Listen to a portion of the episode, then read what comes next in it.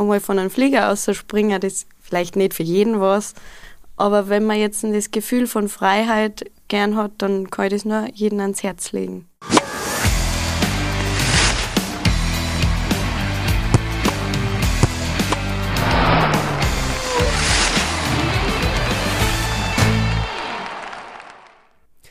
Herzlich willkommen beim Sportrapport, dem Sportpodcast des österreichischen Bundesheers. Heute zu Gast Fallschirmspringerin, Gefreite Sophie Grill. Herzlich willkommen. Hallo.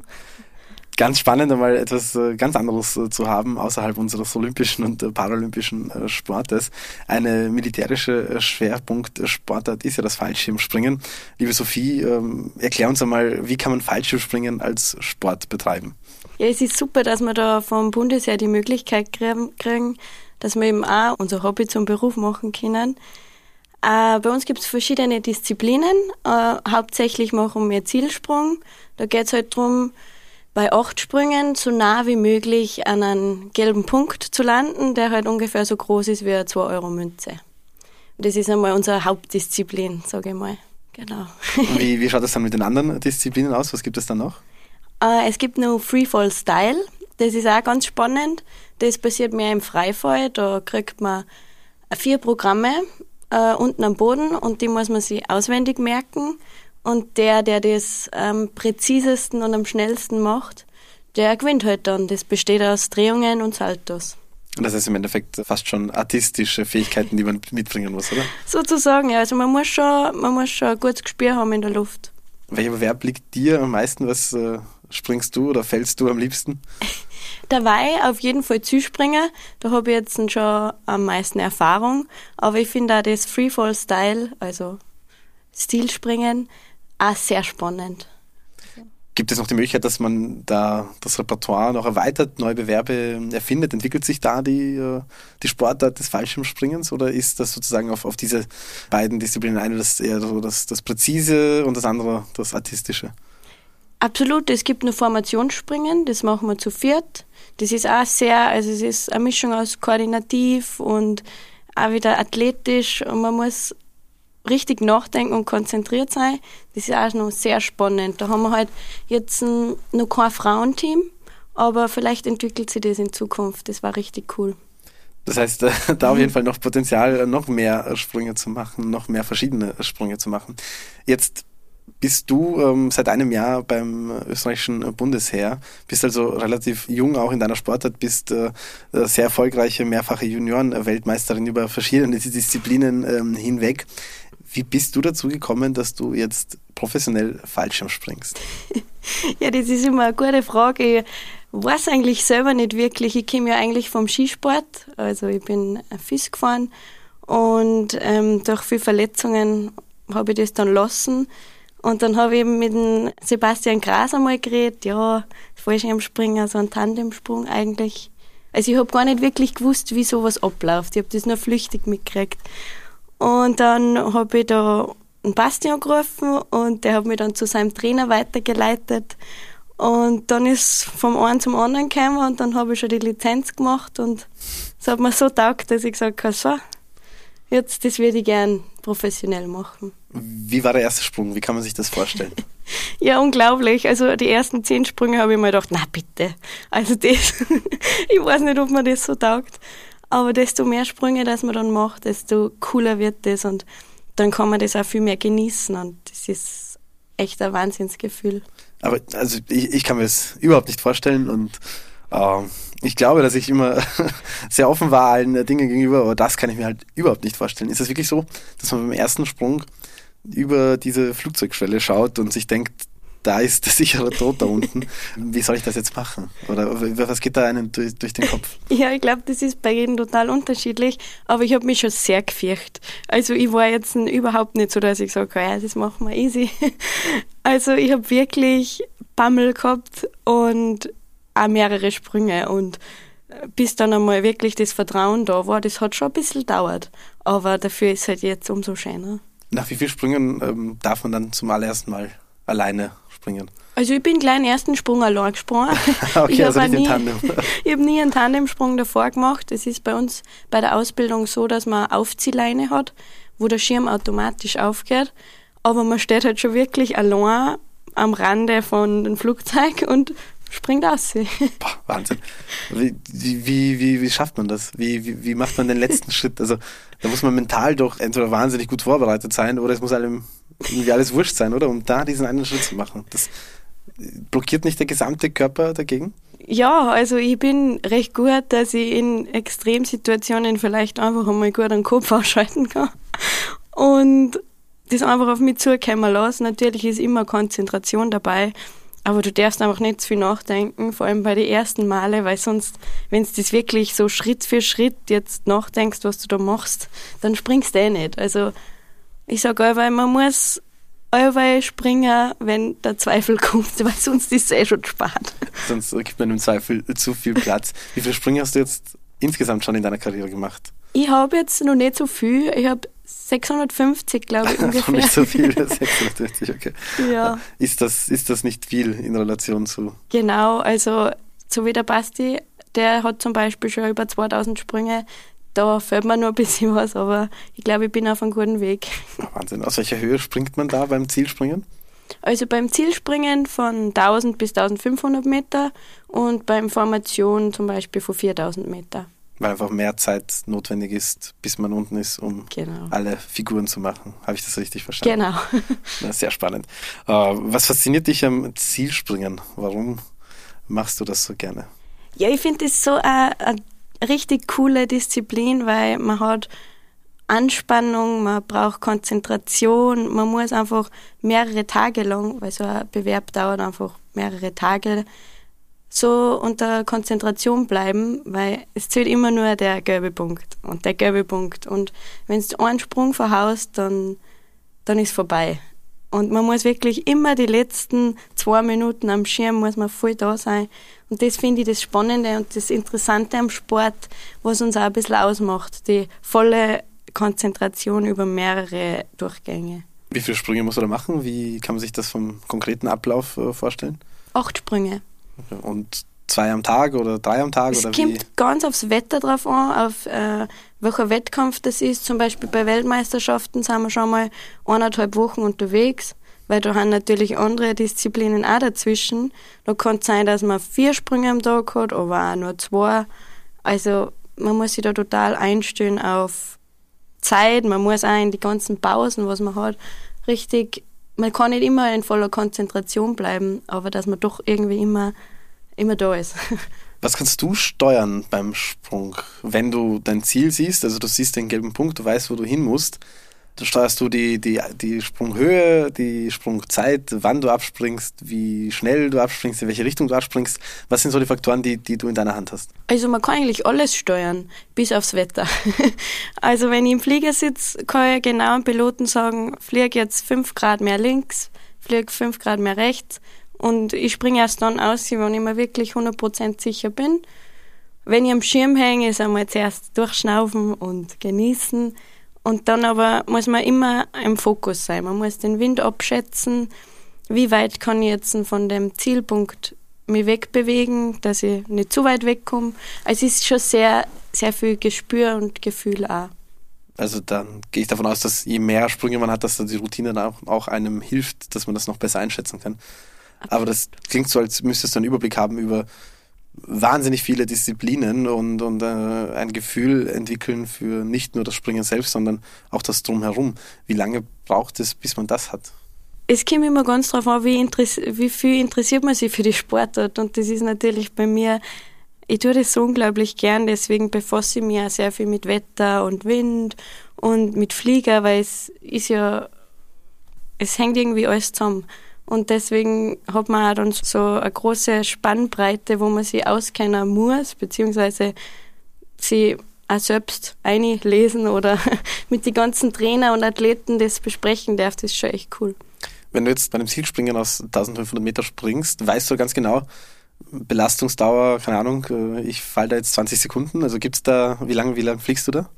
Also es kommt immer ganz drauf an, wenn ich als, also unser Team besteht aus fünf Leuten und der erste hat einen längeren Freifall und der letzte öffnet eigentlich gleich nach dem Absprung. Also wenn ich als erster gehe, habe ich ungefähr zwölf Sekunden Freifall und als letzter ziehe ich gleich einen Schirm und genieße ein bisschen die Schirmfahrt. Und musst dann aber steuern, damit du auf den Genau. Okay.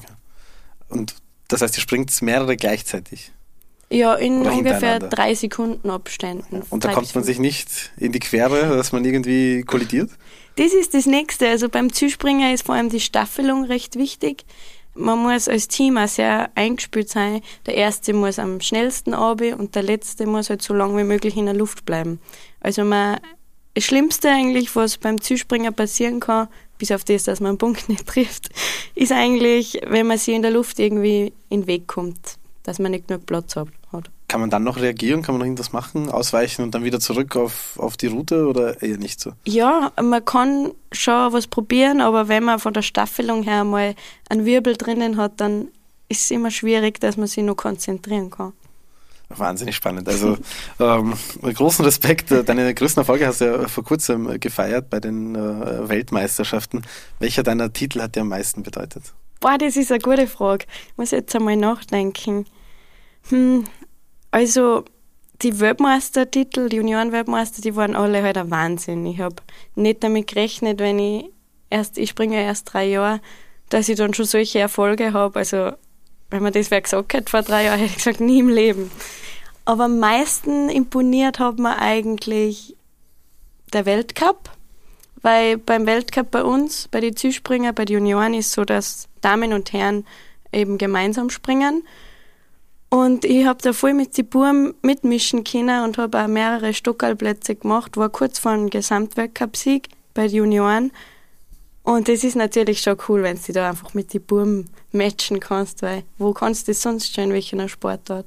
Wo gleichzeitig gewertet wird und äh, kein Unterschied gemacht wird. Genau. Aber ist es auch äh, beim Springen so, dass im Endeffekt kein Unterschied ist von den Voraussetzungen? Ist das beim Springen so? Absolut, beim Zuspringer, ich, ich kenne ganz wenig Sportarten, wo das wirklich Damen und Herren, wo so gleich gewertet werden kann, weil wir haben jetzt in, der Konzentration, in der Koordination nicht wirklich einen Nachteil gegenüber den Herren und das ist schon echt spannend, weil ich kenne eben nicht viel mehr Sportarten, wo sowas geht.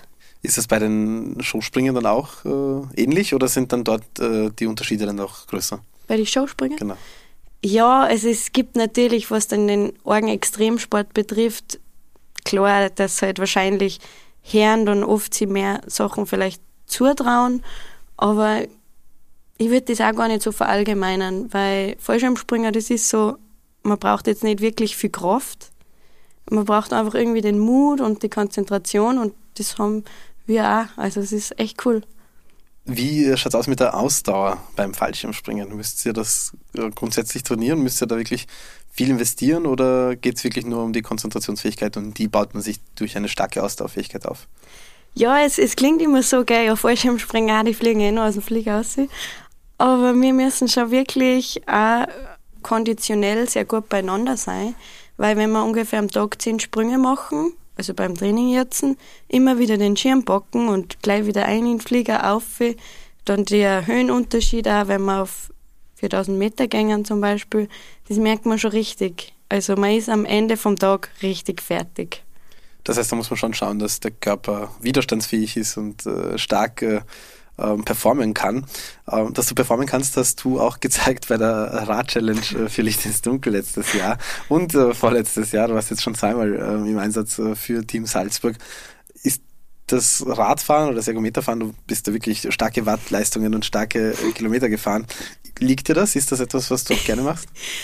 Ah ja, also ich muss schon sagen, ich habe es grundsätzlich wegen einem guten Zweck gemacht. Also absolut, ich finde die Aktion auch richtig cool. Also ich bin jedes Mal wieder dabei, gerne. Ähm, aber ich bin jetzt nicht die super Ergo-Fahrerin, aber natürlich, wenn es um einen guten Zweck geht und um wenn man dabei helfen kann, dann ist das nur mehr Ansporn. Und auch wenn ich dann eine Stunde lang fast auf 190 Bus fahre, dann ist es natürlich auch in meinem Hintergedanken, dass man das für einen guten Zweck macht. Aber für deinen Sport per se ähm, brauchst du das jetzt dann nicht unbedingt, oder? Weil ich nehme an, du hast sicher Pulsspitzen, wenn du da runterfliegst, aber die dauern dann eben 10, 15 Sekunden, oder? Also bei uns ist eine Grundlagenausdauer sehr wichtig, weil eben wenn man den ganzen Tag nur springt, dann ist man irgendwann einfach fertig. Deswegen ist schon gut, wenn man eben grundlagenmäßig gut beieinander ist. Jetzt kann ich mir vorstellen, dass nicht immer alles hundertprozentig so klappt, wie man es wollte. Oder vielleicht auch einmal brenzliche Situationen bei euch entstehen? Oder schafft man es, dass das wirklich gar nicht passiert, dass irgendwie mal was schief geht und, und man plötzlich schlucken muss und sagen muss, ui, das war jetzt eng? Natürlich, also man kann nie damit rechnen, dass nichts passiert, aber man, es ist auch viel Eigenverantwortung. Man muss auch beim Bocken konzentriert sein, weil leichte kleine Fehler schleichen sie immer ein. Und ja, ich würde jetzt schon sagen, ich habe schon oft, also oft nicht, ein paar Mal schon Situationen gehabt, wo ich gesagt habe, okay, das war jetzt vielleicht ein bisschen schleißig von mir. Ja, aber so Fehler lernt man halt und man wird halt doch von Sprung zu Sprung reifer, sage ich mal.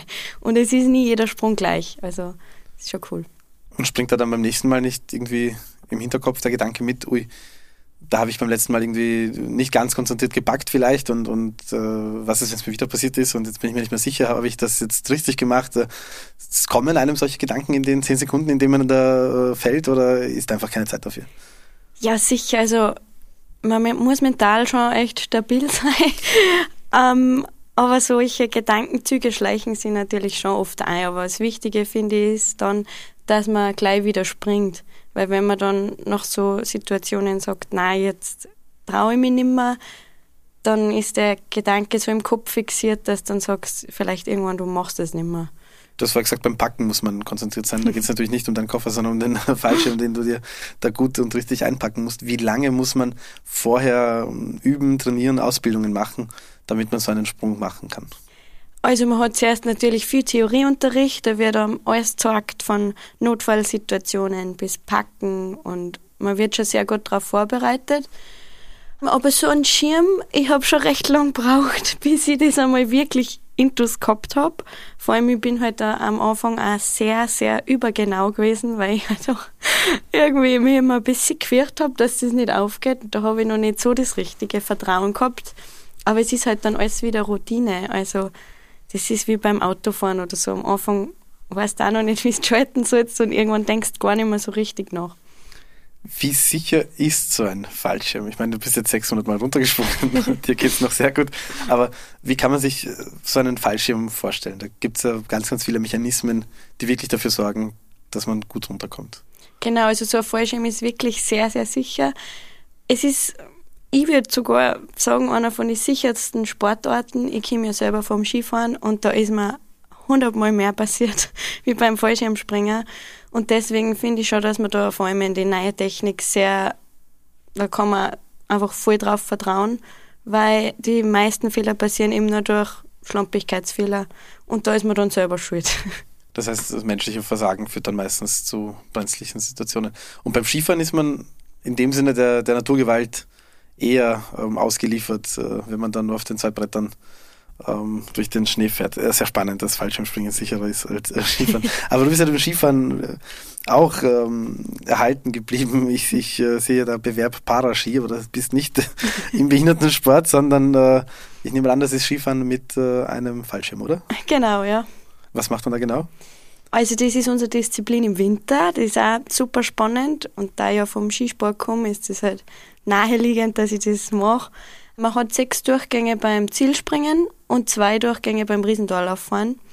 Und genau, beim Riesendorlauf, wer da halt am schnellsten ist, der steigt ohne Zentimeter aus und die anderen kriegen halt einen gewissen Abstand gleich auf einer Konto zugeschrieben. Und beim Zielspringen muss man halt auch dann wieder schauen, dass man so nah wie möglich am gelben Punkt ist. Sehr spannend. Jetzt ist natürlich Fallschirmspringen ähm, eh klar, äh, militärisch äh, relevant. Ähm, wie spielt das mit euch zusammen? Könnt ihr da vom Know-how des Bundesheers profitieren? Könnt ihr von der Infrastruktur profitieren? Wie funktioniert das genau? Seid ihr da eigens organisiert? Wie kann man sich das vorstellen? Absolut. Also wir haben richtig viele gute Möglichkeiten vom Bundesheer schon.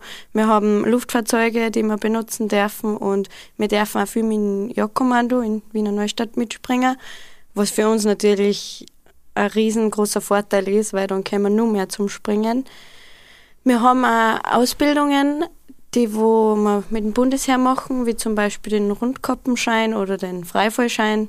Das ist natürlich auch cool, wenn man da mit den mit die Männern im Flieger sitzt und dann macht man sozusagen das Gleiche. Das ist schon sehr cool. Und sonst springen wir eigentlich auch sehr viel mit dem Verein, also mit dem HSV Red Bull. Und der bietet uns natürlich mega viele Möglichkeiten mit den Flying Bulls, mit den Flieger. Unsere ganzen Schirme haben wir vom HSV Red Bull. Da geht es uns schon gut. Was kann man sportlich gesehen am meisten erreichen bei euch? Also was ist so das Größte, was du dir unbedingt äh, vorgenommen hast, ähm, zu schaffen im Fallschirmspringen? Ja, also ich bin allein, also ich bin mit den Junioren-Weltmeistertitel, das hätte ich mir nicht gedacht, dass ich die so schnell schon mal habe. Jetzt muss ich mir natürlich noch größere Ziele setzen. Also es gibt Militärweltmeisterschaften und zivile Weltmeisterschaften und dann gibt es noch die World Games. Und das sind eben unsere drei Hauptbewerbe, wo ich natürlich sehr gern sehr gerne einmal gewinnen würde. ich weiß jetzt nicht, ob das zu hoch gegriffen ist, aber es ist natürlich schon ein großer Traum von mir. Das heißt, das Größte bei den World Games, bei den Militärweltmeisterschaften, bei den zivilen Weltmeisterschaften ganz oben stehen. Das merken wir uns, das schreiben wir uns auf jeden Fall auf. Aber da bin Aber viel Training vor mir, gell? du bist auch noch in einem Alter, in dem du noch viele Trainingsjahre äh, vor dir hast. Da freuen wir uns auf jeden Fall auf deine Erfolge. Aber du denkst trotzdem schon auch an die Zukunft und hast auch die Möglichkeit, beim Bundesheer ähm, wahrgenommen, die berufliche Bildung äh, in Anspruch zu nehmen. Und offensichtlich äh, hast du deine Fühler ausgestreckt in Richtung Journalismus, oder? Gefällt dir das? Sehr gut. Also ich studiere in Rief Sportjournalismus und es ist halt ein mega cooler Ausgleich. Ähm, neben einem Fallschirmspringen auch, dass man sich ein bisschen weiterbildet. Und es ist natürlich umso cooler, wenn das gefördert wird vom Bundesheer. Und wenn man dann genau das machen kann, was ich sonst auch da würde. Also es ist echt spannend, hinter die Kulissen schauen. Welchen Faktor deiner Sportart würdest du einer breiten Öffentlichkeit noch äh, lieber kommunizieren, damit noch mehr Menschen das Fallschirmspringen für sich entdecken? Ja, auf jeden Fall, dass, dass sie es mal probieren sollen, weil man kann nicht viel verlieren. Es ist ein sicherer Sport. naja, naja. es ist ein so ein sicherer Sport und das müssen die Leute zuerst einmal wissen, dass, dass das einfach ein Sport ist, wo ganz wenig passiert und man muss sich das nur vorstellen, einmal von einem Flieger aus zu springen, das ist vielleicht nicht für jeden was, aber wenn man jetzt das Gefühl von Freiheit gern hat, dann kann ich das nur jedem ans Herz legen. Ist das auch etwas, was du beim Skifahren geschätzt hast?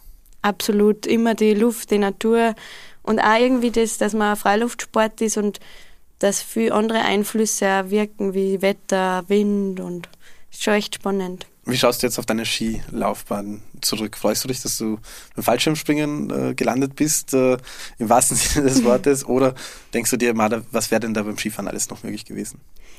Also ich wollte natürlich äh, als kleine Skifahrerin immer der Hermann Mayer werden. Und das habe ich ja jahrelang probiert, irgendwie dem nachzugehen. Aber dann mit den Verletzungen und alles, es hat keinen Sinn mehr gehabt, weil ich möchte, wenn ich, wenn ich erwachsen bin, ich bin erwachsen, aber älter bin auch noch gut Skifahren können und umso mehr schätze ich das, dass ich einen Sport gefunden habe, der mich halt unglaublich bereichert und ich habe gar nicht gewusst, dass mich was nur mehr catchen kann wie das Skifahren. Also es ist schon echt ein Wahnsinn. Das heißt, da der Traum, den du als Kind hattest, anders in Erfüllung gegangen. Ähm, aber da frage ich dich auch gleich, als Kind wollte ich, was wolltest du noch als Kind? Also erstens mal der Hermann Mayer wollte ich werden. ähm, als Kind, ja.